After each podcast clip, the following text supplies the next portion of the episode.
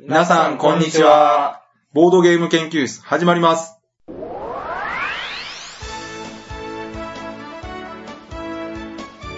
このウェブラジオはボードゲーム歴の浅いメンバーがボードゲームについてワイワイガヤガヤ話す内容となっております。私が第一研究員の川崎です。第2研究員の嘘です。第3研究員の直江です。よろしくお願いします。はい、お願いしおます。願いします。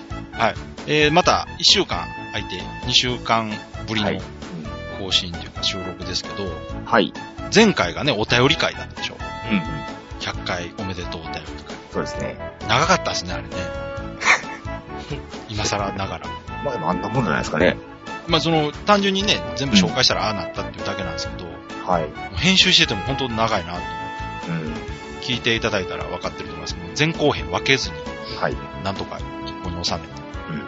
本当たくさんお便りいただいたというよりは、ツイッターでね、勝手に拾って紹介させていただいた形にはなってるんですけど、改めて、はい。たくさんの人に聞いていただいてよかったなと思いつつ、はい。今回からは、はい。もうその100回というのを引きずらずにですね、ええ新規一点、はい。いつも通り、うん通常会をやっていこうかなと。まあでも、待機本願という点ではまあ変わってないですかね。他力本願って言ったから、そういう風に言うと悪いでしょまた言い方が。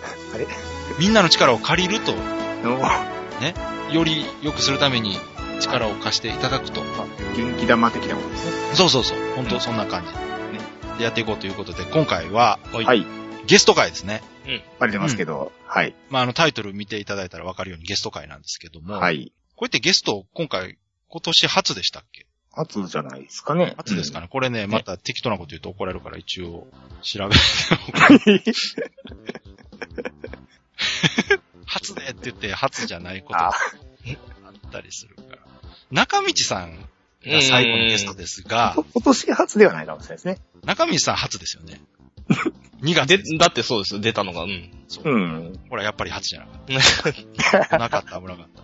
今年度初です。そう。多分ね、中道さんの時にも今年2014年最初のゲストって言ってるはずなんで。うん。そうそう、今年度ね、4月ですから。そうですね。気が変わったということで。はい。はい。ボードゲーム研究室、上期最初のゲスト。はい。 じゃ、じゃあ、はい。じゃあ、えーゲストの方自己紹介お願いします。はい。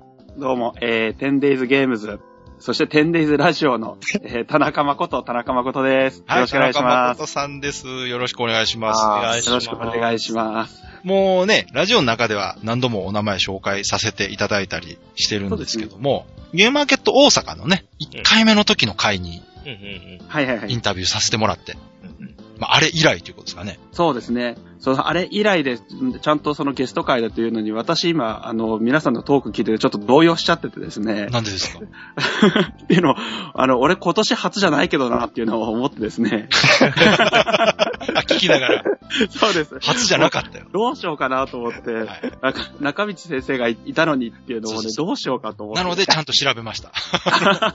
このまま、あの、流すのはまずいと思う。そうですちね。なまみあ、に今年度ですからね。そうですね。はいはい。でちなみに田中間さんが前回出ていただいたというか、あの、インタビューさせていただいたのが、第19回かなおおーゲームマーケット大阪へ行ってきたっていう回がありますね。これのインタビューで、ね、そうですね。ゲームマーケット来ていただいてた時にちょっとお話聞かせていただいたっていうのが、ファーストコンタクトだったわけですけど。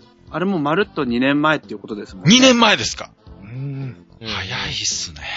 ついこの間のような気 がするけど。そうですよね。ね、テンデイズラジオもその間多分5回ぐらいしか更新してな いです。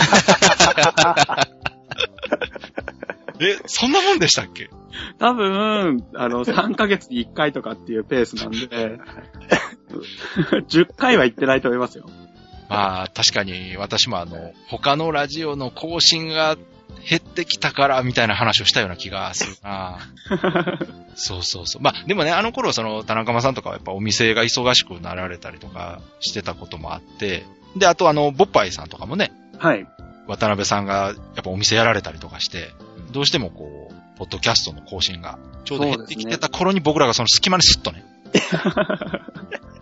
今だっていうタイミングが流れて、えー行ったおかげあでの、聞いてもらえた。でも、ああの、私も、その、もう毎回聞かせて楽しませてもらってますのありがとうごでざ、います。はい。はい。そういう意味では私のこの、ポッドキャスト熱は、もう、し視聴者として高まってる感じで。喋る方、ぜひ喋る方としても、あの、高まってそういでたすだねける。まあ、あの、つっちーさんにも、あの、ゲームマーケット大阪ですごい怒られたんですよみ。たいですね。なんか言ってましたね、この 前。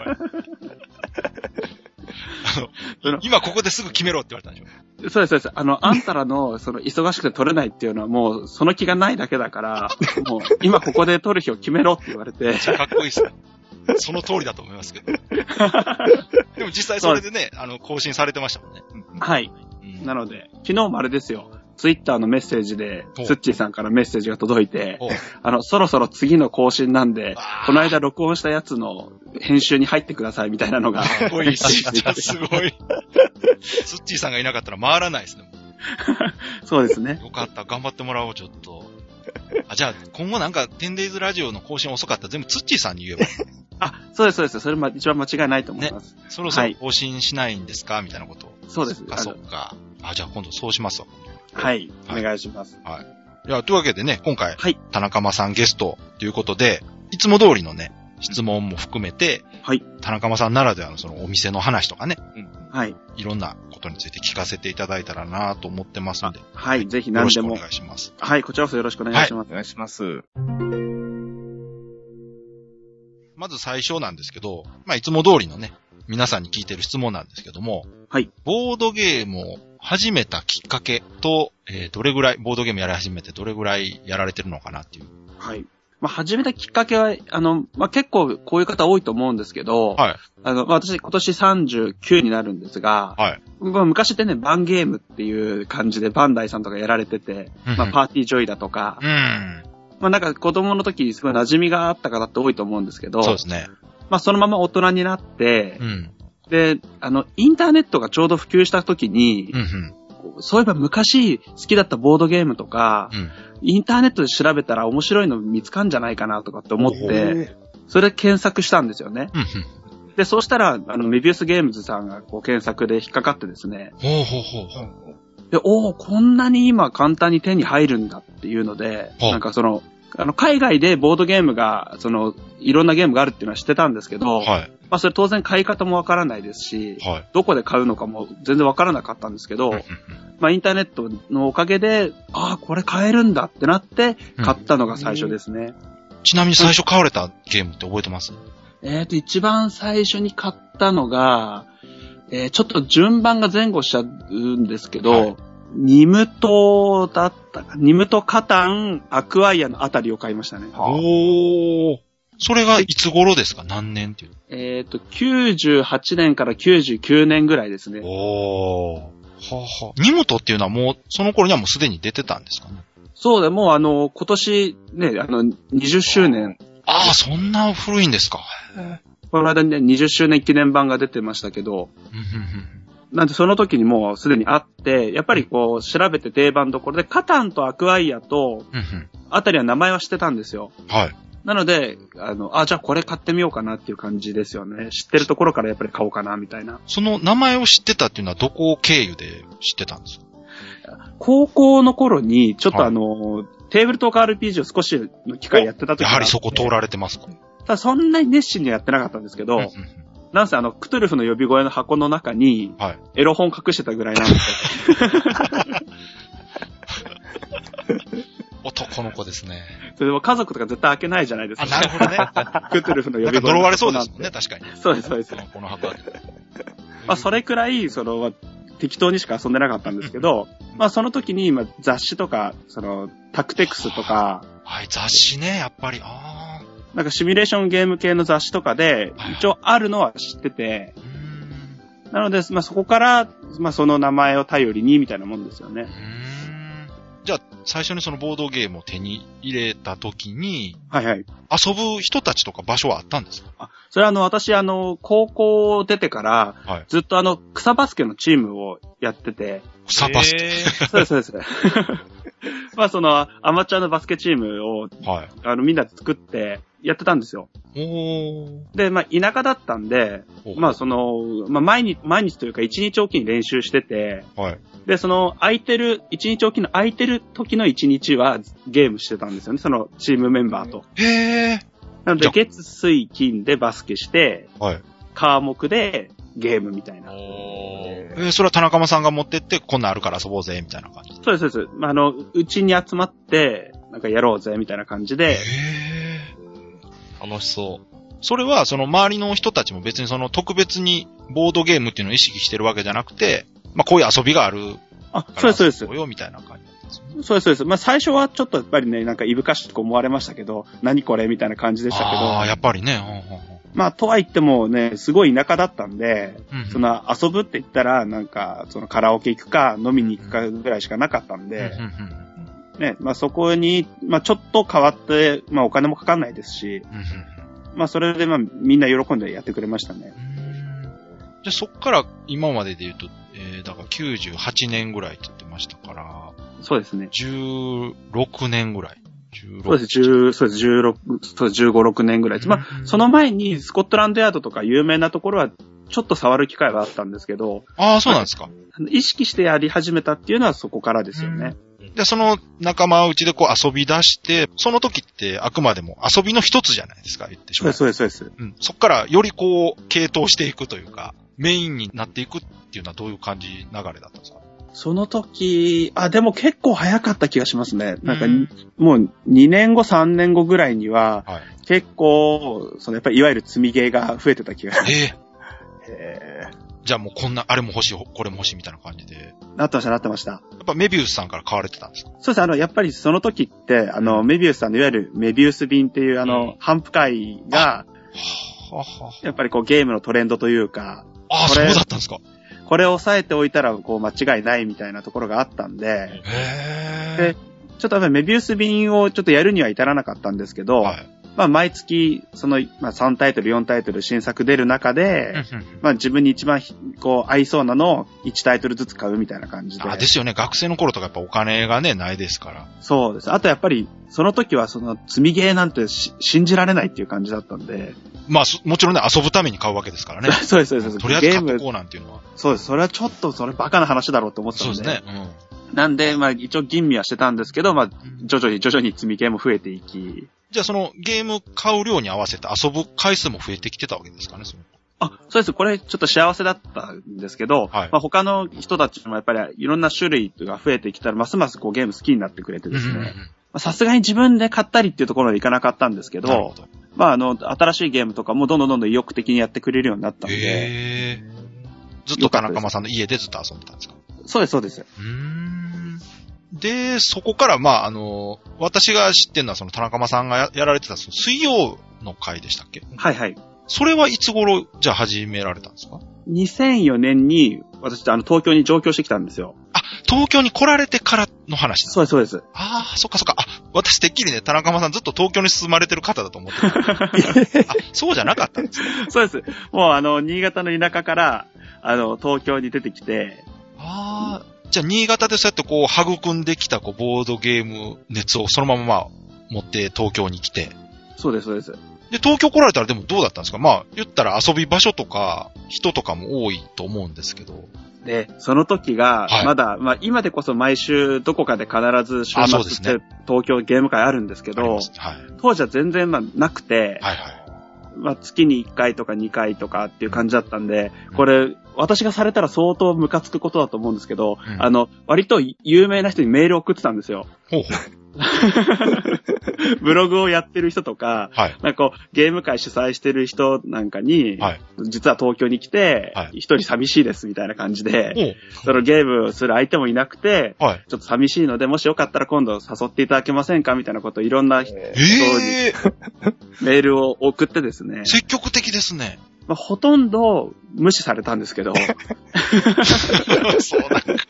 ああ、やっぱりなんか変な、なんだこいつと思われたんですかね。そう、まあ、私が、ね、その立場だったら、そりゃ、まあね、ごめんなさい、せいぜいごめんなさいか、まあ、そりゃまあ無視だよなっていうのはわかるんですけどあー、当時はやっぱりもう、ゲームしたい欲求の方がちょっと勝っちゃって、はいはいはい。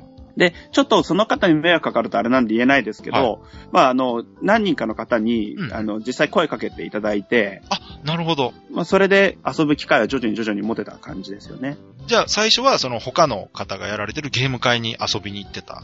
そうです。ゲーム会よりは、まあ、個人の会とか、まもうあ、ゲーム会というものでもないんですね。その誰かの家で遊ぶときに、そうです、そうです、そうです。はあ、そっかそっか、そういう時代というか、まあ、その頃はそういう感じだったんですね、普通に。そうですね。やっぱり、あの、ゲーム会はありましたけど、まあ、けそんなに数が多いわけじゃなかったんで、まあうんまあ、ブログとかやられてる方でも、うんまあ、自分たちで遊んでる時のことを書いてるとかっていう方が多かったんで、でもその人たちもね、多分遊びたいゲームもいっぱいあるし、もっと遊ぶ機会が増えたらなと思ってるはずだから、まあ、遊ばせてくださいっていう方には別にね、受け入れてくれそうな感じするんです けど、あまりにも得体が知れなかったからなんですかね。そうですね。まあ、ね、得体は知らないと思いますよね。その新潟から来て遊ぶ相手もいなくてとかも確か正直に書いてたんですよ。あ、でもそだからそれが逆に怪しかったんじゃないですか。あの、インターネットの初期の頃ってほら、インターネット怖いみたいなのもあったでしょ。はいはいはい、まはあい。今も怖い。いですけど、私もあの、最初の頃はインターネットって怖いから、あんまりその知らん人とかと話したらダ メだ。クレジットカード使ったらあかんとか、そういうのがありました から、私は。うんまあそうですよね。だからね、よく誘っていただいたなっていうのはすごいありがたく思いますよね。まあそこで、ぼちぼちこう、東京でも遊ぶ人が増えてきて、はい。次に、まあじゃあ自分でやってみようかみたいな感じになったんですかそうです。で、あの、ちょうど、あの、こっち出てきたその2004年って、あの、ミクシーがすごい始まった直後みたいな感じで、ほうほう、ミクシーね。いわゆるまあ SNS がちょうどこう、花開いたみたいなタイミングだったんミで、クシーはね、そうですね。それで、なんかあの、ミクシーで、あの、ボードゲームやりたいんですけど、うんそのやる場所もないです、やる相手もいないですっていう、この大学生の方の書き込みがあっうてん、うんうん。で、まあ、自分も同じような気持ちで、こっち来た時にそういうふうなコンタクト取ってたんで、うんうんうんじゃあ今度は僕が誘ってあげる番かな、みたいに思って。これだ、いい循環ですね、これ ね。ねで、それで、まあ、じゃあ一緒にやろうよって言って、はい。で、その、秋葉原のイエローサブマリンさんで、はいじゃあそこ、水曜日だと無料だから、じゃあそこでとりあえずやるのがいいんじゃないのっていう話で、ああ。水曜日が無料っていうのはなんかあったんですかそうあの、今でこそ、はいやっぱりあの、お客さんもすごい増えて、はい秋葉原って活気がまあありますけど、当時、はなんか店長さんに聞いたら、はいやっぱり水曜日って秋葉原全体でお客さんがすごい少ない日らしいんですそうなんですか。えで週中やからですかね。多分そうだと思うんですけどえー、あーそうなんですね。まあそれで、まあ、まずやっぱりサービスの一環で、まあ無料で、まあ皆さん、ええすせごめい。てちょっと足運んでもらえればみたいな感じでやられてたみたいなんですよね。え、それが水曜日の回の始まりなんですかそうです、そうです。面白いですね。 で、それで最初1日やった時に、あ、はい楽しかったね、また来週もやりたいね、再来週もやりたいねって話になって、はい。で、あ、じゃあ毎週やろうかって言って、えその一方でえ、はい。ちょっと裏話があってですね、はいい、はあの、ちょっと恥ずかしい話なんですけおどう、あの、私当時、ちょっとこう、気になる女性の方がいたんですよ。 い。ほうほうほう。うん。を割と親しくさせていただいてる方がいてうん、うんで、あの、私も、あの、前の職業がお客様商売だったんはで、いまあ、水曜日が休みだったんですけど、はいその気になる方も、うん。まあ、水曜日が休みだったんですよ。うん。で、毎週、実は、この夜遊ぼうみたいな話になっててですね、そうんうのん気になる方と。ほう。まあ、それがちょっとこう、何回か遊んでるうちに、こうダメになってしまって、え、こう寂しいことに。で、ここで仲良くなろうとしたの に。 そうなんですよ。まあ、ちょっと、ご破産になってしまって、はい。で、ね、そんな、ね、こう、色恋にご就寝だったのに、はいダメになっちゃったら気持ちのやり場ないじゃないですか。はい。だからもうゲームにぶつけるしかないと思ど っういうことそれ。それは聞きたくない話ですね。て。じゃあもう毎週、毎週ゲームやって気を紛らわそうと思って。えー、でも、じゃあその、一番最初に水曜の会された時って何人ぐらい来られてたんですか一番最初はもう完全にその、ミクシーの中で、はいじゃあって言ってこう手を挙げた人だったんで、はいまあ4人とか5人ですよね。おー。じゃあ遊べるゲームも限られてますよね。そうですね。で、最初はまあ良かったんですよ。うん。あの、その、やろうっていう話になって集まった人たちでやってたんでよかったんですけあどー、なるほど。じゃあ水曜日の会として、はいじゃあやってこうってなって、はいじゃあ毎週やろうって言ったら、やっぱり、そんな毎週全員が都合つくわけじゃないんで、なるほどでも、まあ行かないわけにもいかないんで、私行って、あれでしたね、あの、一番最初の頃とかは、はい行って最初の3時間ずっとマンハッタンのマニュアルを読んでるだけとかありました。へーそれは人が来ないからですか そうですね、人が来なくて。ええ でも、その、田中間さんが行かないわけにはいかないんですよね。やるって言ってるから。そうです、そうです、そうです。なので、まあ一応、まあ行くだけ行って、こう、ずっと一人、イエローサブマリンの隅っこで、マンハッタンのマニュアルを読んで、 で、その水曜の会って、そこからやられて、い今もずっと続けられてるんですか実はですね、昨年の春にちょっと休会をしまして、ああ、そうなんですか。そうなんですよ。やっぱりちょっと忙しくなっちゃって。ですよね。まあ、お店もやられてますし。じゃあ、その、辞めるまでってどれぐらい続いたんですかね350回やった気がします。7年やった気がします、うわー、すごいですね。7年ですか。 7年。へえ。じゃあ、その、後半っていうのは、どれぐらいの人が来られてたんですかね水曜一番ピークの頃で、50人とかですかね。 50人入るんですかお店に。あ、でも、あの、結構長くやってて、平日なんで出入りがすごいあったんですよ、ね。なるほどね。。延べですね、じゃあ。そうです、そうです。あの、途中やっでぱり、そう帰る方とかもいる。ですそうです。やっぱり仕事が終わってから、1時間だけ来る人とか、うんうんうん逆に、このちょっと昼間時間が空いたんでっていうのを覗きに来る人とかもいらっしゃったんで、へー。あ、でもそれでもすごいですね。いやしかし7年ですか。なんかあの、私もボードゲーム始めた頃に、ネットでその、ね、ゲームとか、そのゲーム界検索してると、その水曜日の会みたいなのが出てきて、はいはいはい。なんだろうなっていうのは見たことあったんですけ ど、そうです。なんか、いたずらに長くやってましたしね。あの、名前自体は別に最初に普通につけたのがそのまま引き継がれた感じなんですよね、多分。そうなんですよ。あの ー確か、あの、その、やっぱりミクシーで、はいあの、なんか毎週火曜日の日が休みの人のコミュとか、なんか毎週水曜日の 人が、あの、休みのコミュみたいなのがあって、はははなんかそれが結構活発だったんですよね。そういうコミュニティが盛り上がってて。で、当時やっぱりできるだけゲーム界の敷居を下げたかったんで、うんうんうんなんか毎週水曜日にやってますっていうのをすごい前面に押し出したかったんあですさよ。すが、さすがですね。その頃からその、プロモーションが上手ですね。なん かその、やっぱり、ゲーム界とか、ボードゲームっていうのをつけると、なんかちょっとこう入りにくい感じがするかもしれないと思って、つけてないっていうことですかね。あ、っていうよりなんか毎週やってるっていうのをすごい前面出したそかったこをんですよね一番押したかったってことですね。そうなんですよ。あの、やっぱ毎週やってるって思ってたら、今週ダメでも、うんあ、じゃあ来週行こうかなとか、なんか、あ、そういえば明日急に暇になったけど、なんかあったっけかなって思った時に、あ、確かに。水曜日って水曜日の会やってんじゃないあのあー、素晴らしいですね。うんそうですね、確かに。あの、タそイトれルをの宣伝になってますもんね、すでにね。なんかその辺をちょっとわかりやすくしたかったっていうのはありますよね。ええあ、いいですね、それ。だって土曜日の回とか日曜日の回ってつけてれば確かにね、土曜日にやってるんだってわかりますもんね。 そうです、そうです、そうですそうです。へえ、そっかそっか。だってゲーム界ってついてないですもんね、確かにね。そうですね。まあ、やってるところが、まあ、ホビーショップなんで、うんうん。ホビーショップでやってるってことは、まあ、そういう会だよねっていうのは多分わかると思っあたーそんっでか場所がもうそういう限られた場所でやってるからこそそういう名前もつけれるっていうことなんです ね。そうですね。やっぱり、あの、公民館とかでやってそうでたすら、ねね。確かに。公民館で水曜の会って言ってるとちょっとね、何の集まりだろうって思われますね、確かにね。でもね、ホビーショップで水曜日の会ってやってたら、少なくとも、ね、TRPG にせよ、ミニチュアゲームにせよ、ボードゲームにせよ、何かしらそういうもんだろうっていうのは、まあ、わわかるじゃないですか。そうですね。なので、そこは気を使わなくてよかったっていうのはありますよね。あ、そういうことだったんですね。えー面白いですね。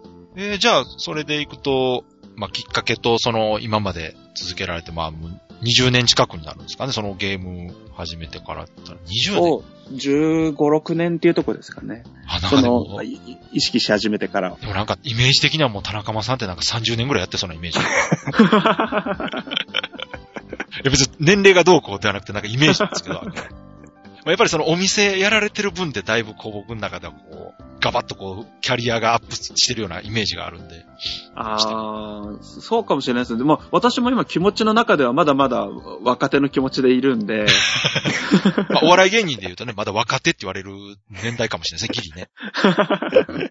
お笑い芸人13年ぐらいやっててもまだ若手って言われますから。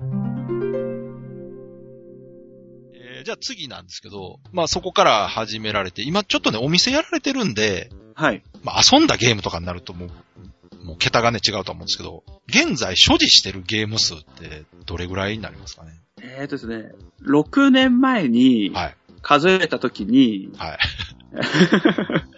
650個ぐらいだったん です。うん。なので、まあ、この6年で多分10個ぐらいしか増えてないと思うんで、ちょっ700いってるかいってないかぐらいじゃないですか。と、650個。ちなみにそれどちらの方に置かれてるんですかあの、その時私、あの、ワンルームの家に住んでたんですけど、ワンルームワンルームに全部あったんですよ、それ。すごい。ワンルームって何畳ですかえー、8畳です、8畳。 田中さん、それ、ちょっと想像しただけで、8畳に600個って、どういう状態ですかで私、ちょっと、やっぱり、まあ、オタクなんで、それがあの、見えてないと気が済まなくて全部。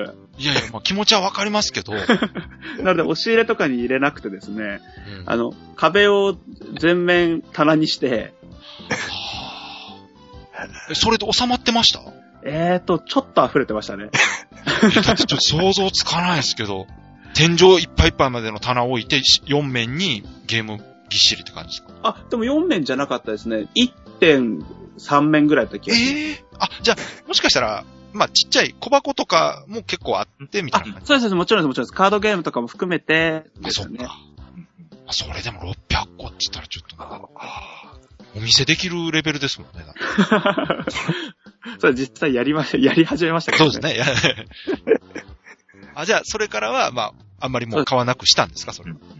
そう、まずい買わな買ってないつもりなんですけど、まあ6年経ってますからね。実際この6年で何個増えたかっていう話ですよね。まあ、それは奥さんに聞いた方が多分もっと正確な数字がわかるかもしれ ない。体感数字が違うんじゃないでもあー、今、あれです、あの、結局結婚して、はいあの、引っ越しをした時と、あとはまあ、お店始め、まあ、通販ショップやった時にやっぱり在庫がすごい増えちゃって、はいまあ、奥に置けなくなって、はいで、結構実家にも送ったんですよ。うんうん。なので、今手元にあるのは多分300とかそういうくらいだと思うんですよね。 300あるんですか、それは。300でもこう思ったらだいぶ大変やと思いますけどね。すごいなぁ。そうかそうか。でも、まあ、やっぱり桁が違いますね。 今まで出ていただいたゲストの中でも、多分ダントツじゃない。いやー、でも、あの、私もね、あの、今までいろんな人に会ってきましたけど、まだ、当然上には上がいて、あの、まあそれもね、毎回言ってるんですけど、比べる人が悪すぎますね。あのいや、私なんてまだまだ少ないですよっていう人に限って、比べてる人が桁違いすぎて。うん。あの、地球人とサイヤ人を比べてるようなもんですから、それはもう全然比較にならない感じで。まあ、そういう意味では、私はまだね、その、サヤジで言ったらナッパとかですから、そうですよね。あそうです、もうペーペーですから。ナッパってかまラディッツ、ナッパでもだいぶ違うのに、フリーザとかになってきたらもうそれは桁違いじゃないですか。あそうですね、そうですね。まあ、世の中フリーザみたいな人いっぱいいますからね。ちょっとね。もうだ怖いんですけどね、そういうの聞くと。どうしてもやっぱ私たちがその、持ってる数聞いた時に気になるのは収納方法なんですよね、やっぱり。ははい。どこに置いてるんだろうっていうのがやっぱ一番気になる。今、うちはあれなんですよ、あの、その結婚して引っ越しした時に、うんまあやっぱりそのワンルームからまあ引っ越ししたんで、はいまあね、やっぱり結婚するとちょっと、まあ部屋広くて、あの、まあ一つ二つってわけにはいかないんで、まあはい引っ越しするじゃないですか。はい。あの、やっぱりい最近のそういうまあ住むところって、夫婦に向けたところって、収納結構あるじゃないですか。はい、はい。収納の多さを売りにしてたりするじゃなそいうでですすか。ね。うんはいで、私もやったーと思ったんですよ。これでもうゲームをさらに置けるってはい思ったらなんかクローゼット1個当てがわれて、はい。あのこっから出ちゃダメよっていう。あーしっかりしてる奥さんでよかった。なのそうでで、すはい。もうそこに詰め込めるだけ詰め込んで、はいちょっとはみ出た分はごめんなさ いして、はい。なんとかやりくりしてる感じです。いや、よかったですね。そういう人がいないともう多分再現なく増えていくんじゃないかなと思うんですけ ど。そうですね。まあね、再現なく増やしたいけどですけどね。まあ、世のね、ゲームを遊んでる人たちはそういう人多いと思いますけど、もう夢はそう囲まれてね、暮らすのが夢なのかもしれないです。そうですよね。やっぱり、もう常にゲームを見てたい。あれでしょ、あの書斎みたいなとこで、でっかい本棚にこう本が並んでるあの感じでゲームがこう並んでるっていう。そう。あれ、私、その一人暮らしやってる時はまさにああいう感じだったんいでや、、でも楽しいですよね、ああいうのね。楽しいですよ、いやわか本り当ますよ。こう、アレアの箱がこう、綺麗にピターッと同じ大きさ形で並んでてっていうのわかりまは、す。このままいくとずっと収納の話になってしまう。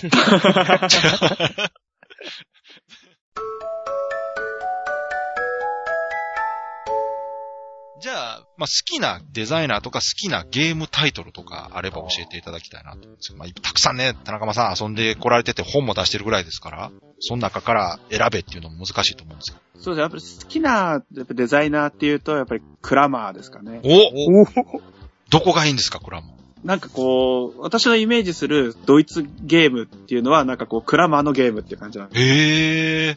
じゃあもう、その中でもこれが好きだっていうのは。す。えーとですね。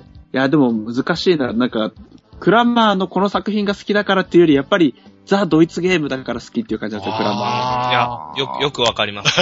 僕も、クラマーの特定の作品っていうより、なんか、なんかこう、全体的にクラマーが好きっていう感じ。はあそうなんですよね。なんかこう、やっぱり、ドイツゲームアイコンじゃないですけど、自分の中でのドイツゲームっていうのは、まあ、クラマーなんだっていう感じなんですよね。クラマーを知らない人のために代表作を何個かじゃあ説明していただけたらな。 これ、とりあえずクラマーならこれをやっとけみたいな。まずやっぱり、エルグランデ、あー、エルグランデいいですよね。エルグランデ、まあね、あの、よく言われるあの、クラマートラックっていう、あの、ボードゲームの外側が得点になってるっていうのは、まあ、エルグランデもまさにそうですけど、はいやっぱ、あれを見ただけで、やっぱりちょっとテンション上がるんですよね。うんうんうんうんボードの外周が得点になってるっていうだけで、なんかこう、ワクワクさせられるみたいなわ。かりますよ、それも確かで、加えてエルグランデって、やっぱりその、見たこともない土地の地図。に。うんはあで、しかもちょっと落ち着いたトーンの色使いで、で、そのボードの脇に置かれた、あれやっぱりトーンのインパクトみたいなところうんうんうで、んあれはやっぱりこう、本当にもう初めて目にした時からスイッチの入り方が違ったんで、わかりますね。私も結構初期の頃にエルグランデ見て、すごいかっこいいと思いましたね、やっぱり。そうですね、やっぱりあのインパクトは大きいですよね。大きいですね。あの、もうボードもとにかく大きいし、コマもいっぱいあるし、で、カードもあるし、あの変なこう文字盤もあるし ね。なんだこ そうれです、あは。の丸い、あれいいですよね。物がいっぱいあるんですよ。情報がすごい多くて。だからあれはやっぱりね、クラマーの中でも、んやっぱりすごく、ね、印象深いタイトルですよね。しかもね、ゲームも、本当にその見た目ほどは難しくないっていうところがね。あ、そうですそうです。やっぱりそこが、その、ザ・ドイツゲームっていう感じのところだと思うんですよね。やっぱりドイツゲームってなんだかんだ言って、やっぱりファミリーゲームだと思うんですよ。そう言いますよね。うんなので、やっぱりクラマーの難易度の高いゲームとか、クラマーの難しいゲームって言ってても、やっぱりギリギリこうファミリーで遊べるみたいな、そのバランス感覚みたいなところも、やっぱりクラマーの良さだと思うんですよね。ええさすがですね。我々とはこう、ちょっと目線が違うというか、うん説明が上手ですよね。うんうん。上手うんです。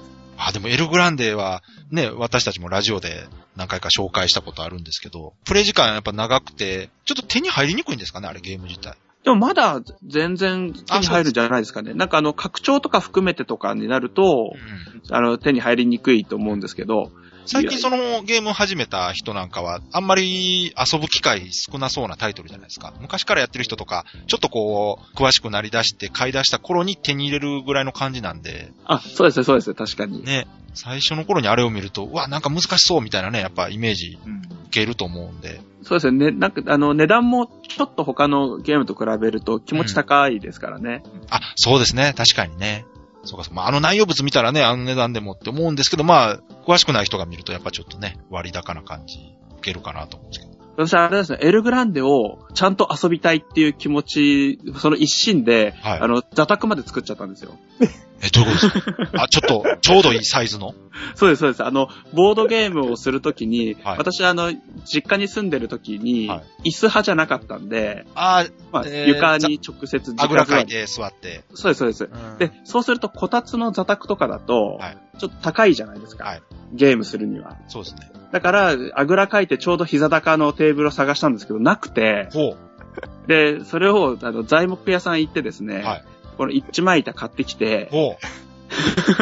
机を作ったと。そうです、90×90 のは座卓作って、あ。はい。で、それだとエルグランデをするにはちょっと小さかったんですそよう。ですよね。ボードだけで埋まってしまうんじゃないですか。なので、今度 20×90 の細長い座卓を作ってですほうね、ほサイドテーブルを。そうです。で、それをくっつけると、はい 110×90 になるっていうようにして、はい。で、それが、あの、エルグランデをやるのにぴったりだったんですよあの、アクションカードをちゃんと横に置いて、そうです、そうです。あーで、ちゃんと糖も、あの、飲み物と飲む時とかに当たらないようなところにちゃんと置いて、 なるほど。で、全員が手元にあの小さいパワーカードを出したり、なるほこど、のなるほどス。トックとかもみんな余裕を持って作って、ほうほっうていうのがその 110×90 っていうのを、測って作って、これ田中さんビジネスチャンス来ましたよ、 これ。これ 10days ゲームズでエルグランデ用の机作って売りまし ょうよ。エルグランデ専用。田中さんが昔遊んだやつの復刻版という形で。これ でも、私別にそんな手先が器用でも何でもないんで、はいなんかいわゆる安いその合板みたいなの買ってき て、まあそれに足くっつけたようなもんなんで、そんなお金取れるもんじゃないです。でもなんかいいですよね。その、そのためにこう、作ったっていうそのモチベーションがすごいな と思って。いやでも気持ちわかります。私もその、もっとこう、遊びやすくしたいっていうんで、こう、マットを買ってシートいはいすることと同じですもんね。そうです、そうです。やっぱりね、あの、できればね、ゲームをしてるときはゲームだけに集中したいじゃないですか。うんうんうんそうするとやっぱり環境っていうのもすごい大事だと思うんですよね。そうですね。で、それが、まあ、多分、自分の好きな音楽をかける人がいたりとか、うんうんそのやっぱりお酒をこう飲みながらやる人とかっていると思うんですけど、私の場合はたまたまそれがちょうどいい机が欲しかったっていうだけだと思うんですよ。うんうんうんうん。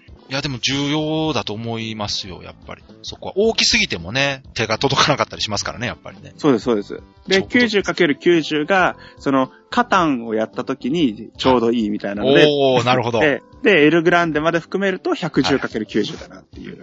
って、カタンって専用の机ありますもんね、確かね。ああ、ありますね。なんか、ねボードゲームギークとか見てると、ありますすごね。い、なんかケースを、木製のケース作ってる人とか、いそうっそうぱいいますからね。ジャンタクみたいになってて、本当にあの六角形のやつがピシッと埋まって、はい。それぞれカード入れるような、ね、凹みがあるような机とか。また、カタンぐらいまでになると、ああいう机作っても需要があるんでしょうね、やっぱりね。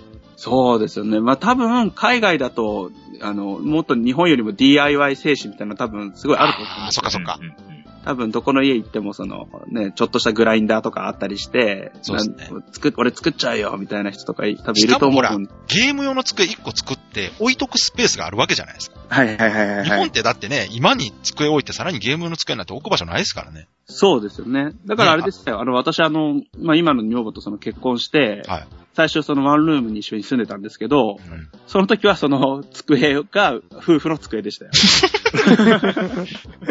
なんかこう、初対時見てていいですね、なんか ね。大体あの、アメリカの商品とかってほら、すごい大きいじゃないですか。うんはい。で、あの、ほら、こんなベッドの隙間にすっぽりっつって、ベッド自体でけえよっていうね、向こはいうはいはのいはいはいはい。 CM とか見てると。でこれ日本じゃこれ、その、日本の隙間には入らへんよ、これみたいなね。そうです。そうですだから私あれなんですよ。あの、 アメリカから、はいあの、ポーカー用のテーブルトップを輸入したことがあって、ほうほう。で、それやっぱでかいんですよ、すごい。 は、8人用とかのやつを、 え、それどうしようと思って買ったんです かそれいや、あの、8人でポーカーしたいなと思って、 すごいな。そしたらそれは相当うちあの、女房に怒られました。 他に置くのと。こんな邪魔なの買ってっていう。 ポーカーにしか使えへんし。そうです。ポーカーしか使え、まさに言われましたよ。これ、ポーカーするためだけにしか使えないんでしょって。え、それ今どうされてるんですかあの、ほら、こんな隙間にすっぽりっていう感じ で、しまってあります。もったいないですね。それちょっと放出しましょう、どうか。 必要な人がいるかもしれない。そうです。でも相当でかいですよ。こんな隙間にすっぽりってなんないですかそうか、まあ、だから、そういうね、日本の住宅事情ならでは、よくその日本人が作るゲームはコンパクトだっていうのは、やっぱりそういうのもあるんでしょうね。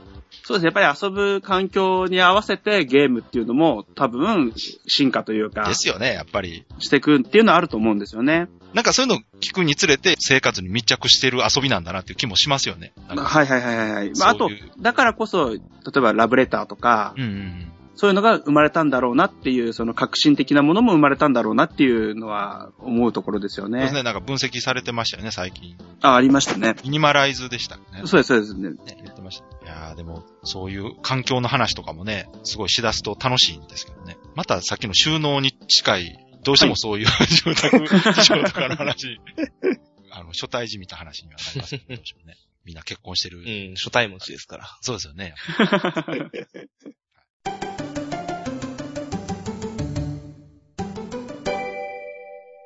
じゃあ、次は、お店のこととか、はい。まあ、この辺はでもどうなんでしょうね。結構、いろんなところでね、インタビューとかされてるかもしれないんですけど、じゃあ、今やられてるその 10days ゲームズをやろはういと思われたきっかけというか、あの、まあ、やっぱりそのゲームどんどんやって、はい、やってると、まあ、どんどん欲しいゲームも増えていって、はい。で、そうするとやっぱね、個人輸入始めたりするじゃないですか。あはあはあはあそうすると、そのね、親しい友達とかから、うんあ、あれってどこで買ったのみたいな話になるとお、あ、じゃあ、あの、個人輸入で、あれ輸入したやつだから、じゃあ今度機会があったら買っとくよ、みたいななとるこほろどで、こう、1個が2個になり、うん2個が4個になりおってなってって、そうすると、あ、これひょっとしたらこういう風な形で、まあ、みんなに喜んでもらえる形っていうのはあるのかなっていうので、うんまあそれがやっぱりその気持ちはどんどん高まっていっなるてほ、ど。で、まあちょっとお店やってみようかなっていう風な感じですよね。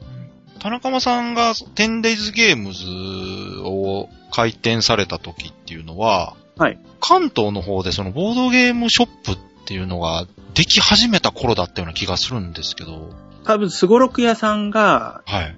開店して2年とかだった気がします、うちが、あの、もうすぐで、えっと丸5年なんですよね。で、でドロッセルマイヤーズさんとかができるみたいな話をしてた。そうです。あの、ドロセルマイさんとうちの実店舗の方が、その開店がすごい近かったんで、ああ、はいはい。そのあ、そう通か、販実店舗ね。そうです、そうです。そっか、最実初店舗って通販でやられてたんでしたっけそうです。通販専門で始めてあ、ーそで、っかそこから実店舗。そっか、そうです。あの、通販ショップをやってから1年、約1年半後に実店舗オープンしたので、そうか。いやでも実店舗とその通販だけと全然違うんじゃないですか、ああ、全く違いましたね。こんなに違うのかっていうぐらい違いましたね。言ったら、その、イメージとしては、なんか、最初通販やってて、じゃあ、この在庫置くとこも含めて、まあ、お店にしてしまったらいいんじゃないか、みたいな感じで、やってるようなイメージなんですけど、やっぱり全然違うもんなんでしょ、そういう。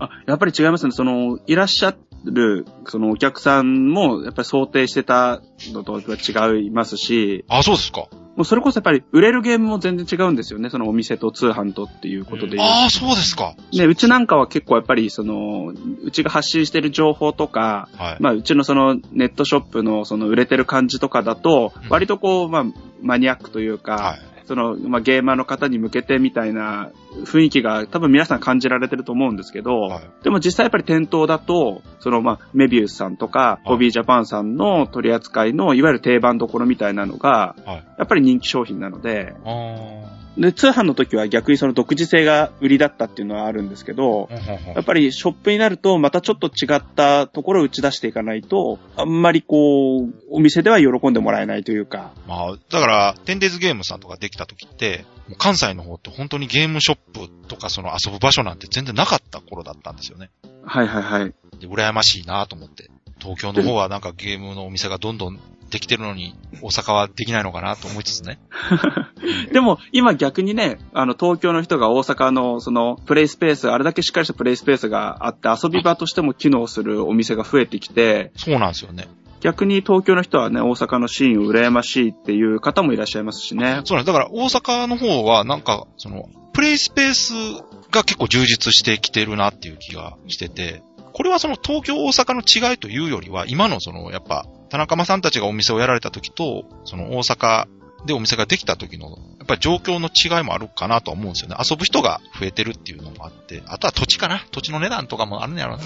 そうですねやっ。てしまうと。多分やっぱり東京は場所代がすごい高いんですからね。ですプレイスペース取ろうと思うと結局お金かかるってことですもんね。そうですね。で、やっぱりビル自体も、その、大阪の、この、やっぱり雑居ビルと、うんうん東京の雑居ビルって元々の大きさが全然違うじゃないそうでですすか。よね。やっぱり東京のビルってすごい細いビルが多いんですけど、そうするとプレイスペース作ろうと思っても、作れるようなビル自体がなかったりします。なるほどね。まあ、そういういろいろ事情があるんだと思うんですけど、確かに関西のお店はプレイスペースが充実してますよね、確かにね。そうですね。私も、あの、今年、大阪のゲームマーケット行った時に、はいまあ、キュウイさんと、はいそのトリックプレイさんに行かせてもらったんですけど、はいいや、あの、やっぱりあの、ね、プレイスペースは本当に羨ましいと思いいいます。ですよね。ね本当どちらも広くてね。パッと行って、あんだけのスペースがあってゲームが置いてあれば、それはもうなんぼでも遊べるわって感じしますもんね。そうですね。あの、やっぱり手ぶらで行けるっていうのはすごい大きいですよね。ねえ、そうですよね。やっぱりあれは、やっぱりね、大阪にしかない強みだと思うんで、やっぱ東京では難しいんですかね、やっぱり。そうですね。まあ、いろいろ細かいところ、その回転率だとか、じゃあどういうふうに料金体系をそうですよねするんだとかって考えると、東京はやっぱり結構難しいとい思や、うんですよね。なんかね、素人考えでいくと、遊ぶ人のとか、何にしろ、東京の方がもう人断然多いんで、なんか成り立ちそうな気もするんですけど、やっぱ難しいんですかね。と、うん難しいと思うんですよ。まあ、東京はね、あの、ゲーム界も数が多いあんそっかで、そっちもあるかもしれないですね、その影響もね。そうですね。別にお金払わなくても、なんか遊びに行けば遊べるし、みたいな感じがあるんですかね。そうです。あとやっぱりね、あの、ゲームって、多分その、まあ、関西のその、ね、ショップだけで完結してるってことも絶対ないじゃないですか。うんうんうんそれこそ川崎さんもね、実際にボードゲームの会やられてますけど、はい。多分そういう全体含めてのバランスだと思うんですよ。あー、なるほど。そういうことで言うと、まあ東京は東京で今多分、まあまあバランスが取れてるんじゃないかと思うんですよね。なるほどね。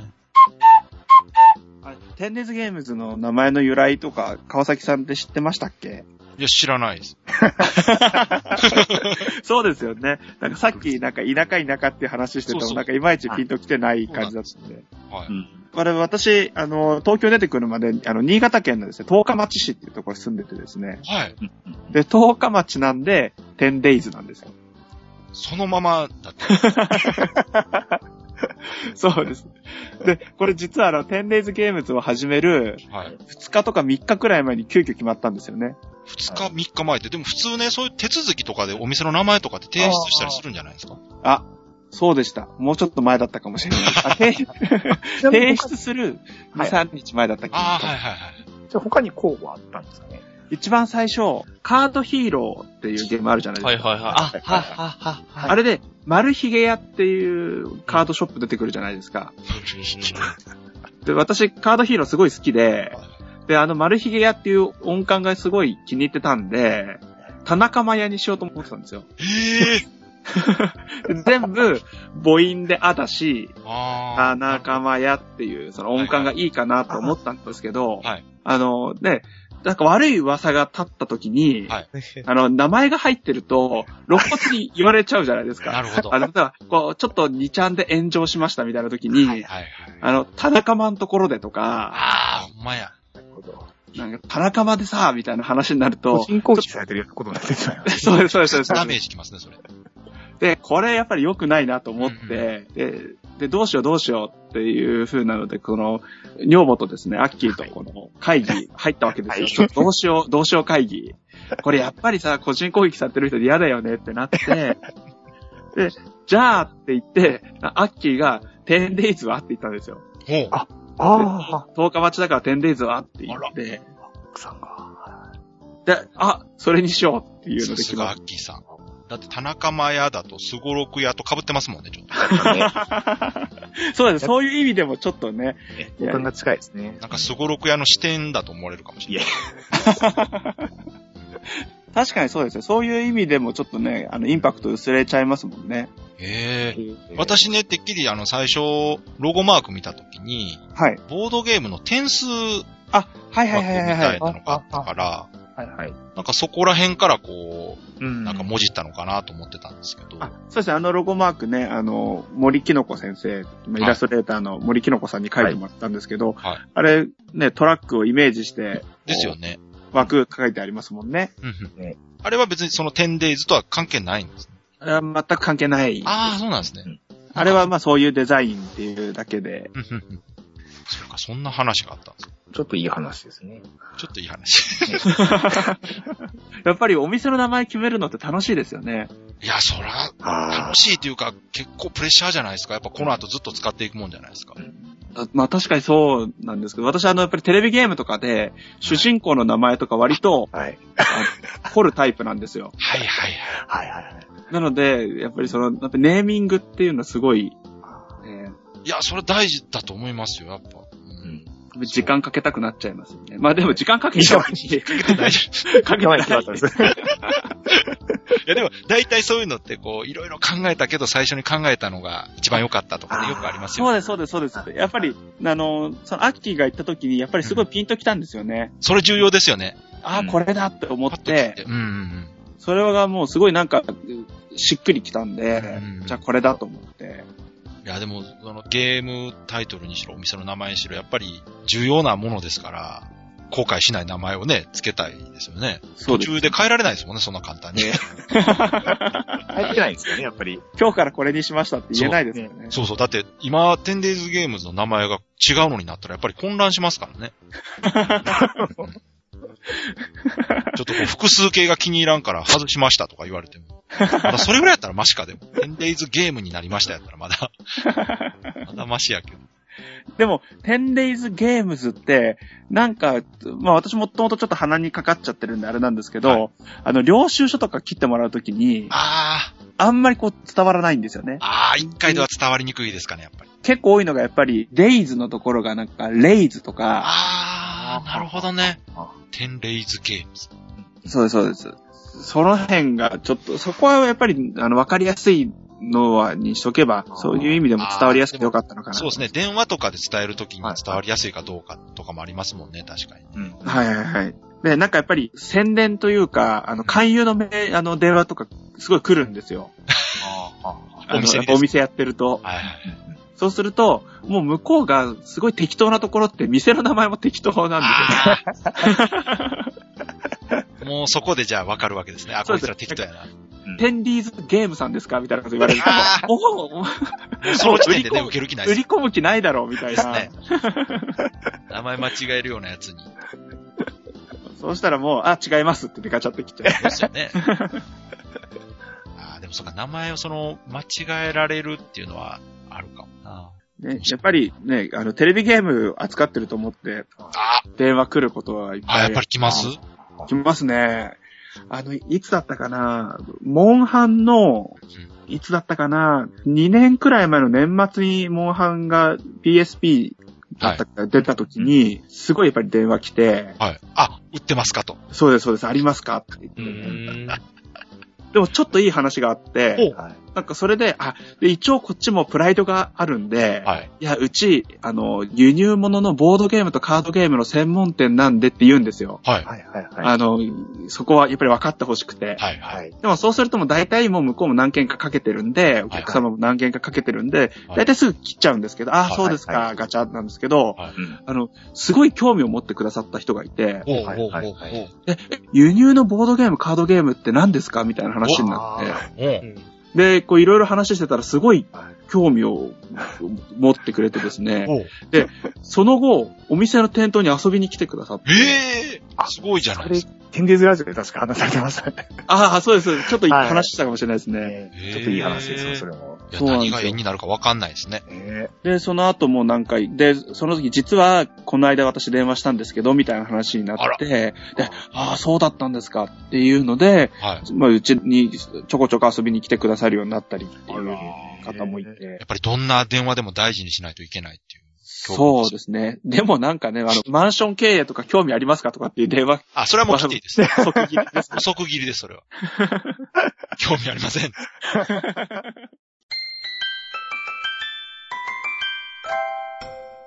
えーとりあえず、この辺で、いつもの質問コーナーっていうか、あの、あ直江さんと吉田さんから何か質問があれば、ああ。この機会にぜひ聞きたいことがあれば、いや、もうたくさんありますけどね。ぜひぜ ひ。あの、あの、答えられないこととかあったら、田中間さそうん、オですねフレコって言ってくださいね。あそうですね。なん かあの、お金と、あの、思想に関することでなけ れば、なるほど。それは荒れる元ですからね。あの、大丈夫です。はい。野球チームはいいんですかあ、全然 OK でそうかす。それはちょっとまずいかな。ああ。番組的に NG です。ボードゲームの話じゃない。そうです話は誰ですかね。ボードゲームの話しないとダメ。 NPA の話もダメですかああ、ギリギリダメですね。ギリギリ。はい。なんかないですか僕じゃあ、いや、でもね、ボードゲームと関係ないんですけどはい、あ田中間さんってこう、ボードゲームだけじゃなくて、幅広くゲーム全般にこう、造形が深いところがうん、あるかと思うので、最近のおすすめのデジタルゲームが聞きた い私はですね、あの、結構言ってるんですけど、Need for Speed Rivals ですね。ああ。おすすめエしレまクす、トロね。ニックアーツの。レースゲームですね。うんうん。そうです。まあ、レースゲームなんですけど、まあ、あの、ストリートレーサーと、あの、警察になってですね、まあ、カーどチちェらスかペインのの、ね。そうです、そうですどちらかのサイドについて、はいはい。まあ、やるんですけど、これがもう最高で、でもこれ多分聞 い聞いてる人この話望んでないと思う、ああ、でしょうね。まあ、気になる方は、あの、私にメールなり、その、お店ので、こう、ね、聞いてくれれば、どん なにニードフォースピードライバルズがいいかっていうのは言いますそんので話をしに、テンデズゲームズ行く人っていうのも変わってるでしょ、だいぶ。 てか、直江さんもさすがに突っ込んできたな。 難しいですよね。なんかこう、どうしてもこう、踏み込んだ話になってしまいそうで。あ、いやいやいやなんかいや、それは、それはとりあえずしてみて、そうです、そ うです。 NG なら田中さんがもうこれ、あの、事務所 NG とか、はい。マネージャーに聞いて、これ大丈夫かなってこう聞いて、OK なら OK な。あ、じゃあ、決めました。あの、いそんなに、あのあの、問題なさそうな。はいこれまで何度かもうエッセン行かれてるかと思うんですけれども、はい。エッセンでの一番の思い出。おエッセンの思い出、これはですね、あの、初めて行った時うん、 1年目、あの、新婚旅行を兼ねて行ったんですよね。あ、一緒や。どっかの人と一緒や。ね。で、まあその時はもうネットショップもやってたんでう、んまあその仕事も含うめんああ、なるほど。うんだったんですけど、まあ新婚旅行が一番の目的と言ってもよかったと思うんですが、まあその時に、やっぱり私がですね、エッセンの会場で変なスイッチがやっぱり入ってしま って、どっかで聞いたことあるな、これ。言ってしまえばうちの女房をちょっとまあ、悲しい思いをさせてしまったわけで。うんデジャブを感じる人がいる。二人で聞いた話ですね。で、すごい喧嘩になったんですよ。あら、で、えもうその場でですかそうです、そうです。で、エッセンの会場の外すぐ出たところに地下鉄の駅があるんですけど、うんうんまあ、そこまでこう二人で喧嘩しながら行きまして、はい。で、こう、切符、券売機の前で、もうあからさまに喧嘩してたんですよね。はい。はい。で、そうしたらそこに、あの、メビウスのママさんがですね、エスカレーターでウィーって来てですね、はいで、田中間さん、アッキーさんってこう、声をかけてきてくださって、はい。で、どうもその時にこう、メビウスのママさんはやっぱりこう、喧嘩してるっていうのは分かったらしくほうて、ほううんうんあの、こう、何も言わずにですね、大きくうなずいては、で、まあうちの女房アッキーっていうふうにも呼ばれてるんですけどは、あれ、アッキーさん、ちょっと私と来るってこう、優しく声をかけてくださってですね、で、メビウスのママさんとアッキーで、ちょっと二人で、あの、ちょっと別のところに行って、ちょっと気分転換をしてくるってなって、私は一人取り残され。で、こう、ああ、やっぱあれが良くなかったかな、これが良くなかったかなっていうのを、こう、反省することになったんですけど、はい。はい。あまあ、それがやっぱり、今となっては、まあ、いい思い出ですよね。あそれはあ、の、メビウスママさんのおかげで、こう、決定的なことにはならなかったんですね。あ、そうです、そうですそれはやっぱりすごい、未だに、その、やっぱり、メビウスマーさんにすごい感謝してるんですけど、はい。やっぱりその辺はね、やっぱり人生経験豊富うんで、やっぱりご夫婦で、ね、ずっとゲームショップを切り盛りうんうんうんされてきただけあって、そうですよね。まあ多分いろいろ思うところがあったと思うんですよ多分ねも。しかしたら、同じ目に合ってるかもしれないですよね、メビウスママさん。だから分かったのかもしれないですね。そうです。まあ、なんか、あの、二人、向こうで、その、アッキーとメビウスのママさんで、二人きりになった時に、やっぱりいろいろとこう、苦労話みたいな話も聞いたらしいんですよね。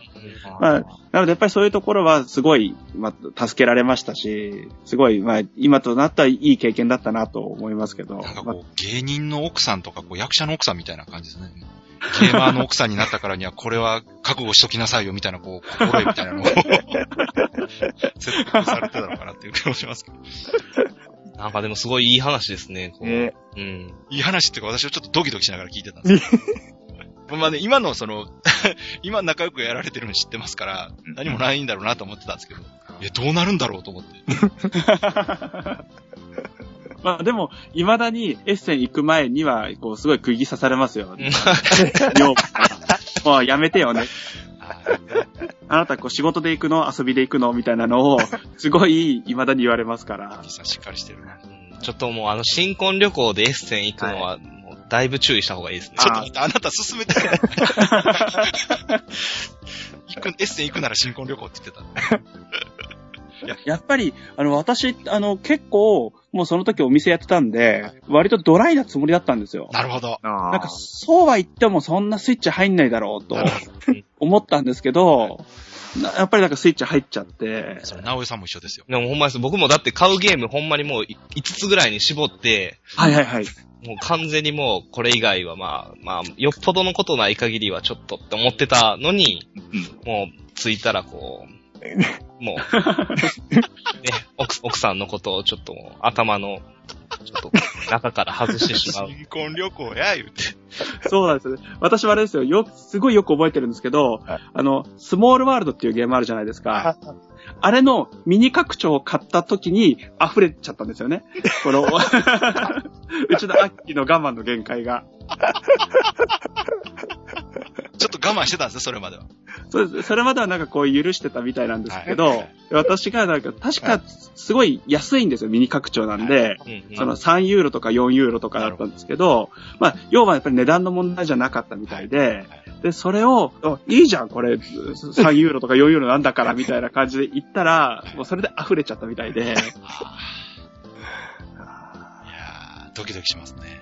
まあでもそれを乗り越えて、今、お店を一緒にやられてるということで。ねはい。今回、まあ、一緒にはやってないんですけど ね。そっかそっか、奥さんは別の仕事されてるんですよね。そうです、そうです。じゃあ、あの、吉田さんなんかないですかそうですね。私もあの NBA が好きなんで ね。ああの EA スポーツの NBA ライブはどのシリーズがおすすめかっていう話をしたいんじゃであす、けじゃあども。一応聞いて、 あ、一応聞きますか。いいですよ。私はですね、あの、2K シリーズ派なので、はいはい。ああ、。はいい。そうでライすブかライブ派じゃなくてですね、あれ 2K シリーズ派で、聞いてる人わかるんかな、これ。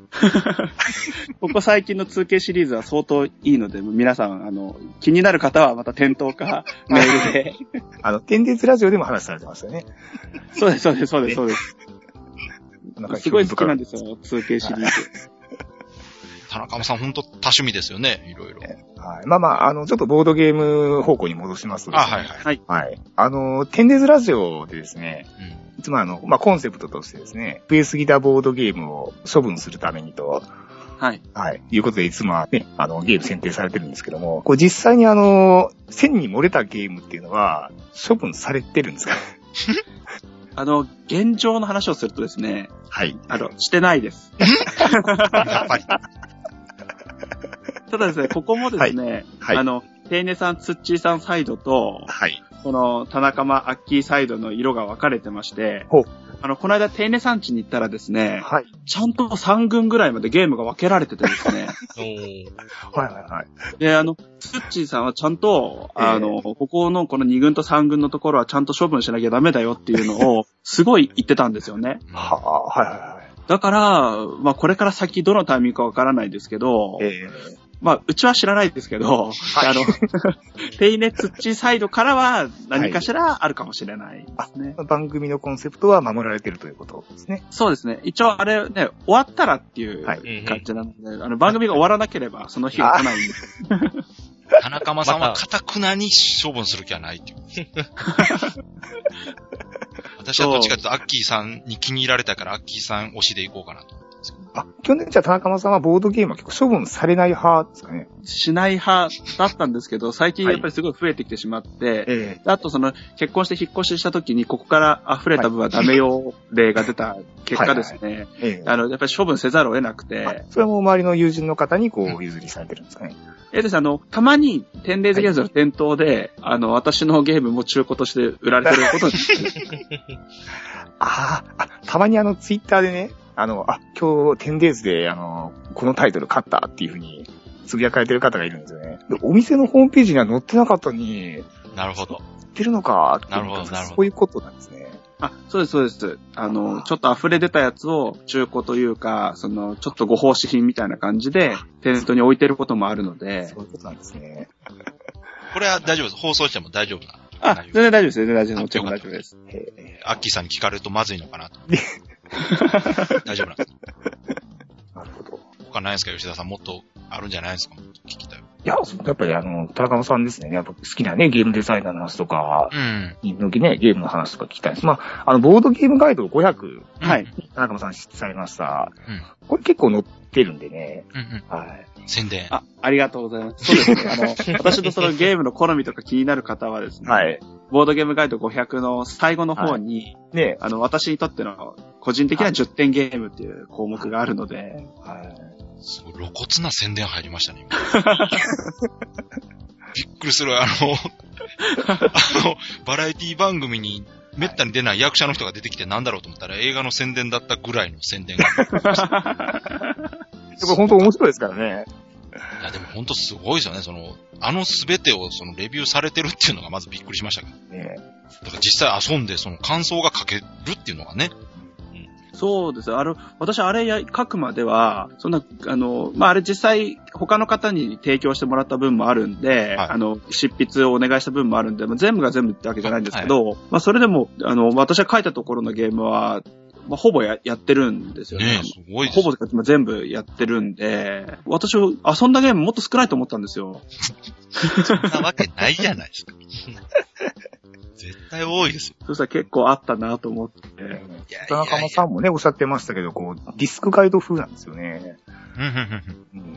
そうそうそう。うたん。だそれは意識されてるんじゃないですか、やっぱり。あ、そうです。あの、私、あの、昔、その、ずっと DJ を趣味でやってたんで、はで、そのディスクガイドをすごい買ってたんですよね。うんうんうん。で、いつかこういう本を作りたいっていうふうに思ってたんで、すごい。次々と夢を叶えて、DJ の夢も叶えて。ね DJ やられてましたよね、な んか。あ、やったました。あの、あの、発売記念パーティーをですね、ありがたいことやらせていただいて。あれって具体的にどういうことされてるんですか僕全然わかんないです。あの、パーティーですかはい。なんか音楽をかけて、なんかゲームの紹介とかしてるんですかそうです。あの、ゲームの紹介してないです。私が音楽かけて。 どういうことですか私ともう一人、あの、有名な方はが、その、まあ、いらっしゃってですね、その方、ゲスト、あの、DJ ムードマンっていう方なんですけど、はい。まあ、その方にゲスト DJ で入ってもらって、はい。で、二人でちゃんと、あの、それぞれが選曲して、はいミックスして、はいダンスミュージックをみんなにかけて踊ってもらうっていう。ぼ僕ね、よくその DJ っていうのは僕よくわからないんですけど、 はい。あれはその、行く人は音楽を聴きに行ってるんですかそうですう。んそうです、そうです。で、DJ っていうのは音楽を用意してこう、選曲する人のことですかそうです、そうです。選曲して、うんまあ、あの、聴いてる人が、あの、盛り上がれるように、そのうん、構成とか、あその、かける順番とかも考えるんですね。うんそうです。あの、かける順番もそうですし、まあ、いろいろこうテクニックがもうあるんで、その、ミキシングのテクニックがあるんで、それをうまく聞いてる人が、遊びに来た人が、まあ、盛り上がれるように、うんえ、その、その場を見て、あ、こん、今ちょっと女の人増えてきたから女の人に受ける曲をみたいな感じでこあ、う書いて。そうですす、そうです、そうです。おーそうなるほどね。だから、この間、その、出版記念を一応兼ねてたんで、はい。まあ、ね、そのメビウスの親父さんとか、野瀬さんも来ていただいたんですけど、はいこれ、良かったのかなと 思って、いやー、私はそういうの行ったことないんで、全然わからないんですけど、どういうイベントなんだろうなと思って。でも、合間にはちゃんと全体ゲーム挟みました。えー、どんなことやるんです か、絶対ゲーム。あの、カウントダウンだったかな、やったのは。ああの、一番小さい数字を書いた人が勝ちなんですけど、はいはいはい。被っちゃうとダメっていう。あー、ありますよね。紙ペンゲームってやつですね。あ、そうです、そうですそうです。あの、スゴロク屋さんの出されてる、はい。あの、私の、あの、ボードゲームガイド500と同じく、スモール出版さんから好評発売 中の、紙ペンゲームに入ってるですよね。中から、こう、いくつか、あれ盛り上がるんですよね、あれね。そうなんですよ。あれを DJ の切り替わりのタイミングで遊びつつ、えやりました。面白いですね、なんかああいう、ボードゲームと DJ ってのが僕全然どこでどう繋がってるんだろ う。よくね、テレビゲームだとあの、テレビゲームで使われてた BGM とかのね、音楽かけたりっていうのは。あ、そうですね。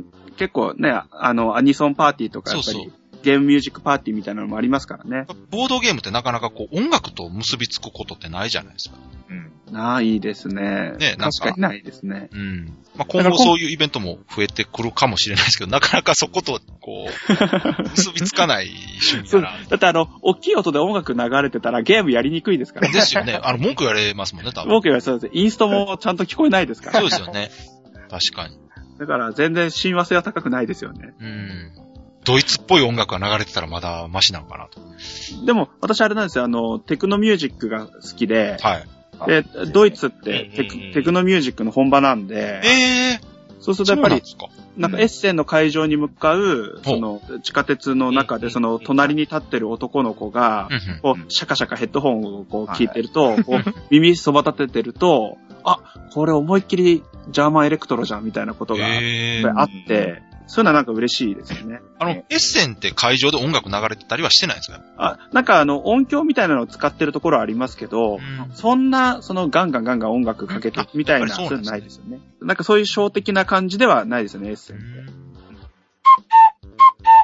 まあそう一番実は驚いたのが、あの、女子大学生風の若い女の子二人がですね、はいあの、ティカル、あるじゃないですか。あの、はいいやクラマーのティカルってはいいはう怖い顔が書いてあはるいはい。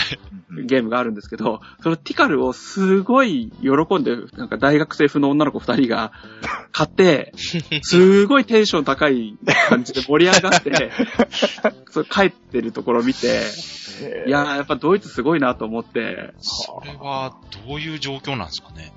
多分中古屋さんで安く買えたんだと思うんですよ。あうんああ、そういうことか。前から欲しくて。だと思うんですよね。で、ああ、こんな可愛らしい女の子二人で、ティカル買ってこんなに大喜びではしゃいで帰るんだっていうのが一番衝撃的でいしたやね。、なんかそういうのありますよ。日本でも、その、例えば、電車乗ってたら女子高生が人狼の話してたって聞くと、やっぱちょっとはいはいはい、おって思いますもんね。やっぱりね、なんか、あのーこういうのってね、その、ボードゲームって、ま、前、やっぱり男性の比率が高いじゃないですか。そうですね。そうするとね、やっぱりそういう一コマみたいなのがすごいやっぱり嬉しいですよね。うんあの、特に今の日本の状況でいくと、やっぱり全然その関係ないところからボードゲームの話題がこう流れてきたりするとちょっと嬉しいですね、やっぱりね。ああ、わかりますわかりなまんす。かこう、あ、ちょ有名になってきたかなとかって。この前もね、あの、実は、ゲームマーケット大阪前日ゲーム会っていうのも、あの、新大阪でやったんですよね。はいはでいはい。あの時に新大阪の駅の中にある、ドイツレストランがあるんですよ。はいはいはい。で、あの、ビール飲んだりソーセージ食べたりできるところなんですけど。はいで、。そこはあの、昼間ランチやってて、そこでお昼食べてから会場に行こうと思って、お昼食べてたらですね、はい。ゲームマーケットのカタログね、はいはいはい。を机に置いてたんですよ。なら、そこのお店の店員さんが、男の店員さん来られて、これ明日行きたかったけど行けなくなったんですよね、って言われて。おー。さすがドイツレストランと思って。おー。 まあ、たまたまかもしれないですけど、その店員さんがわざわざそういう風に話してきてて、おー。もしかして広まってんじゃないのこれとかって思いましたね、あの時。やっぱりそういうなんか何気ない、これ自分で全然意識してないところでそういうことがあると、うんやっぱりすごいインパクト大きいですよね。流行ってるとかってやっぱ思ってしまいますね。すごいね、楽しいことですから皆さんにやってほしいです よね。でも、本当その、じわじわとはいえ、本当遊ぶ人も増えてる気はするんですよね、やっぱ周り見てて。まあ、吉田さんなんかもね、ゲームは会い、最近やってて、初めての人とかもたくさん来てるみたいなんで。結構最近、そうですね、結構来られてますうね。ん、だから、本当着実に増えてはいるから、まあ、このまま、ね、焦らずにこう、じわじわ増えていけば、うん。まあ、その、メインコンテンツにはならないと思うん ですけど、それでも、ある一定のその趣味として、ね、そうですね。ま広あ、まれば十分かなと。そんなにすごいドカーンとも盛り上がらなくても、やっぱりそ好うそうきな人が自分のペースで楽しめる環境が、そうそうそあう。の、まあ、常にあるっていうのが一番理想的ですから。そうですね。本当に、そこまでいければ、もう十分じゃないかなっていうう。んね、それこ感そじがする、ね、今だったらね、あの、多分、まあ今この春、生活環境、ね、地方から東京に出てる方とかもいると思うんですけど、はい。ね、昔の私みたいにそんな気持ち悪いメール書かな くても、いやそうですね。田中間さんのその時に比べたら、今本当遊ぶとこもね、人もいっぱいいますから。そうです、そうです。ちょっと調べればね、うんうんもう、で、どこにでもゲーム会ありますからうん。ね。ね、全然違う環境本当変わってますもんね。やっぱりその、ミクシーってもともと同じ趣味とかの人を探すためのツールとしては特化してましたもんね。そうですね。やっぱりコミュニティがすごい盛り上がってる時は、うんやっぱりいい環境だったと思いますね。今はね、ちょっとこう、廃れてきてますけど、その分ツイッターがその代わりというか、あの、好きな趣味を持ってる人ら同士が手軽にうこう、ん繋がってって、ボードゲームの繋がりとしてはツイッターすごい使いやすいツールだなと思って。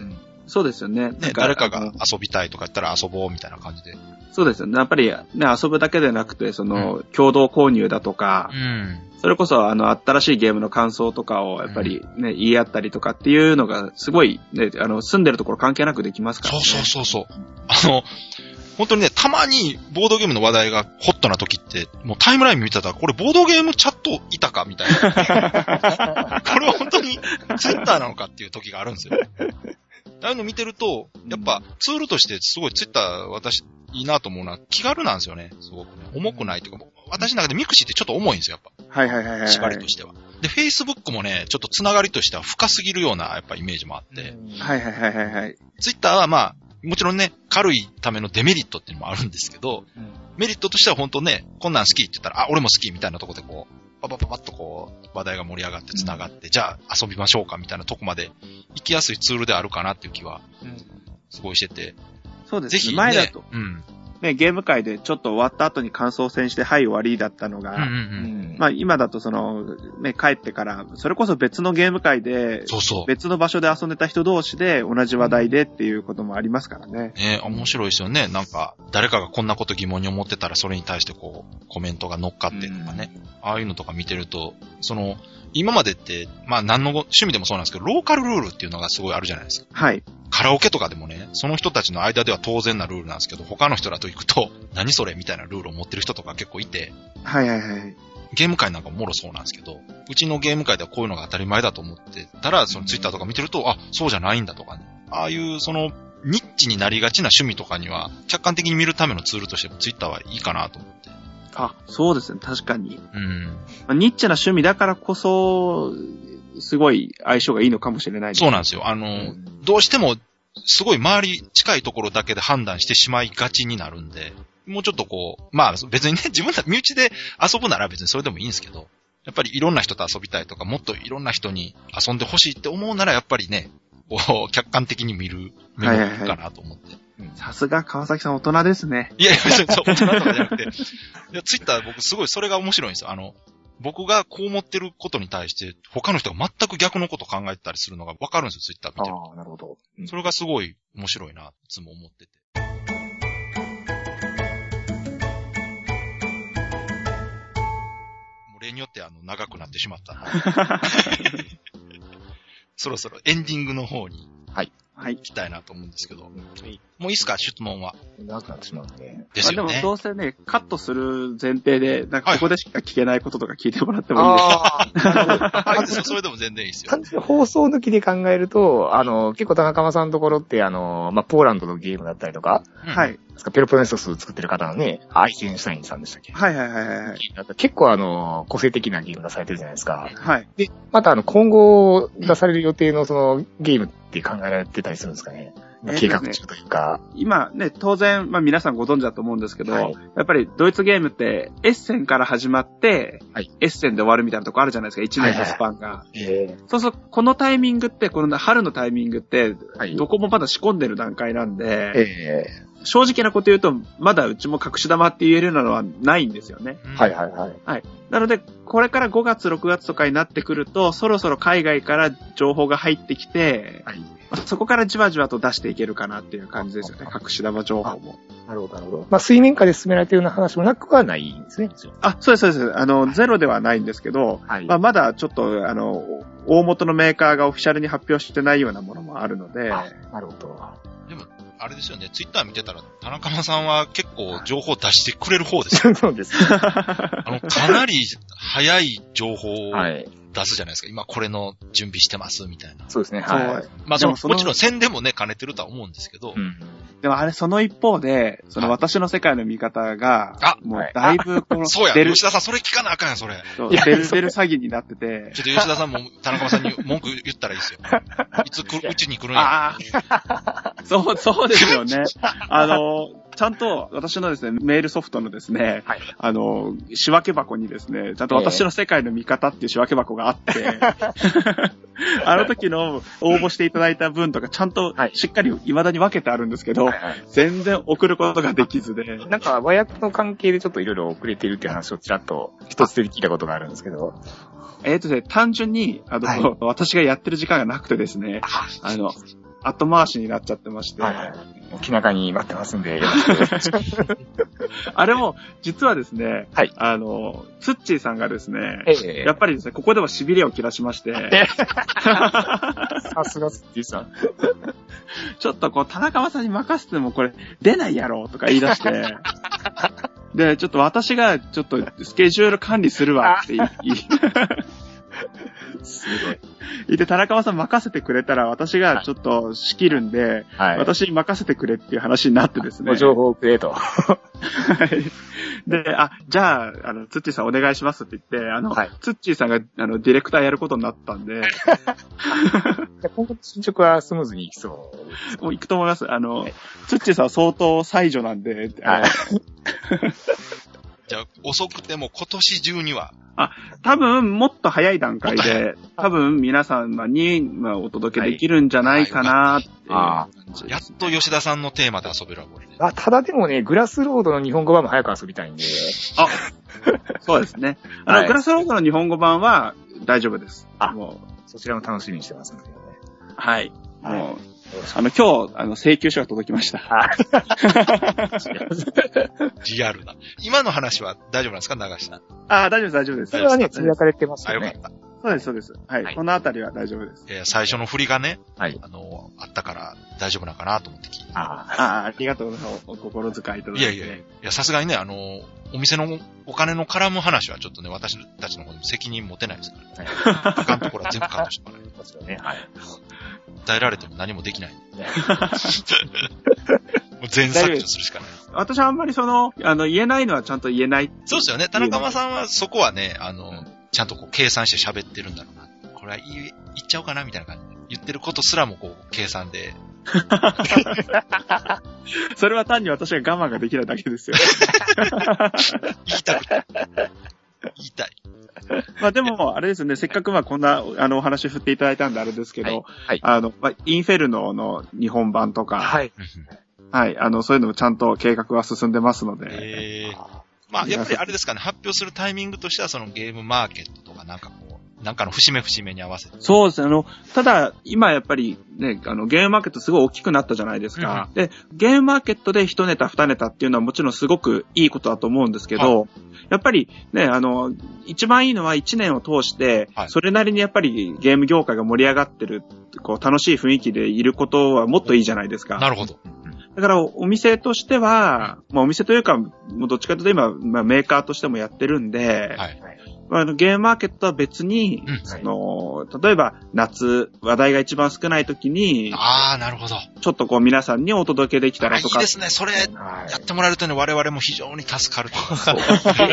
います。 そうですよね。やっぱり、はいゲームマーケットの前後ってね、あい。の、はい。実際私も、あの、ボードゲーム研究室で、期待の新作とか、あと、この間中道先生のゲストの回とか聞かせてもらいましたけど、やっぱり、り、ね、ゲームマーケットの前後は自然と話題増えるじゃないですか。ええはいええやっぱりね、それはそれで楽しい、お祭り気分があって楽しいんですけど、はいはでもできればね、あの、いろんなところでいろんなネタがあった方が多分そうですね楽しいので。そうですねいや。でもね、本当そのラジオ始めた3年近く前から考えたら話題はもうめちゃくちゃ増えてるんですよ。ああ。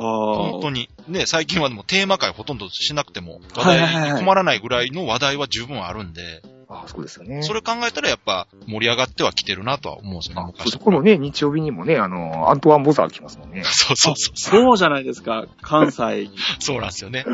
カフェミープルさんに、ねはいはいはい。あの、セブンワンダーの作者の方が来られて、降って湧いたような話ですけど。すごいね、盛り上がるんじゃないですかね。いや、そうでしょうね。多分、大阪、京都以外からもたくさん人が来るんじゃないかと言われてますけど。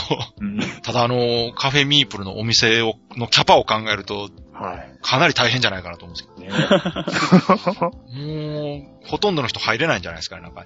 ですね。ううんん。で、で去年ね、あの、クニーツィア氏が来た時、あはいはい。あれね、メビウスさんでサイン会やってましたけど、あれもやっぱり入場規制とかってなってそうでしょあねう。大変だと思うんですけですどね。ね。うんまあ、それも楽しみですけど、まあ、まあ、吉田さんがもし行かれたなら、また話聞かせてもらおうかな。ねはい。じゃあ、あれですね、今年3人目のゲスト、まあ、本年度2人目のゲストは、これ、はいボザっていうことの前振りなんですそうだ。ゲスト誰一人何を言ってるかわからないです。終始フランス語で語って終了という。そうですね。はい。とりあえず、あの、番組のタイトルだけ言ってもらえたら十分ですよね。そうですね。これ読んんでください。そうですフランス。ス語でね、そうですボードゲーム研究室始まります。はい。はいもう終始あの、メルシーを連呼する3人っていう、そういう展開ですよね。はい。必要以上にね。ほんまや、そうなるやろな。ね。はい。はい。じゃあまあ、全然最後閉まらないんですけど、はいとりあえずもうこの辺で終わっておきましょうかね。はい。だいぶ長くなってしまいましたね。やっぱりゲストの会はどうしても、いろいろ話があるから終わらないんですよね。ね。うん打ち合わせとか入れたらもっと長くなってしまうんだね。今日はまだ比較的田中間さんのおかげでだいぶ落ち着いてる感じにはなってますけど。あ、本当ですか、うんありがとうございます。田中間さんがやっぱ喋り慣れてますからね。そうですね。うん。いやさ、でも私、すごい今週、聞いてる方わかるかなあれなんですけど、すごいちょっと緊張しちゃって。そうなんですかやっぱりね、こう、ゲストでこう、お呼ばれしてっていうのはやっぱりちょっと違いますよね。 ええそうなんですかあ、そうか、10days ラジオで喋るのとは違うってことですかそうですね。やっぱりなんかちょっとこう、背筋伸ばさないとみたいなところもあかしこりままっすてしまう感じですかあとやっぱりね、あの、多分聞かれてる方も、まあ結構同じ方聞いてるとは思うんですけど、はそうは言ってもやっぱりね、テンレイズラジオ好きな人、いボードゲーム研究室好きな人って、やっぱり結構違う方もいると思うんですよね。はいはい。だからそうするとやっぱりちょっとこう、どこまで、ね、自分の色出していいのかみたいなところとかもちょっとこう考えちゃいますよね。いや、そんな、いやらしい計算しないでください、そんな。あーそうもう今日はですけどね、もう 10days ラジオとして聞きますけど ね。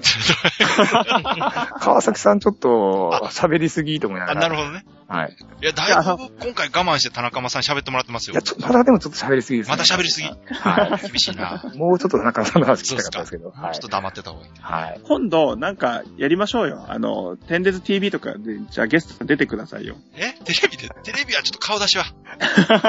あれ私声だけちょっと、じゃあスカイプで繋いで、声だけ出すでしょ。私あの、夢が一個あって、はい。いやあの、夢というかやりたいなと思ってることが一個あって、はいはい。あの、お正月のテレビ番組で、はあの、5時間ぐらいの番組で、はいあの、ゲストがピンポーンって言って、こう、ああ入って、さんまのまんまみたいなやつです。そうですね、ちょっとおしゃべりしては、この、ちょあっーと下がって、また一人ピンポーンってああ、来てそれたりとか楽しい。あれを、天列 TV でお正月とかやりたいんですよ。楽しそう。面白そう。 こたつでね。はい。だから、まあさあーまさかちょっと、え、小野さん、山形からいつ来たんですかみたいな感じで。それいいっすね。それやあってれくださいよ。を、はあれをちょっとやりたいなと思って、その時はぜひ、ちょっと、顔出しはね、ちょっとできないんではね。い。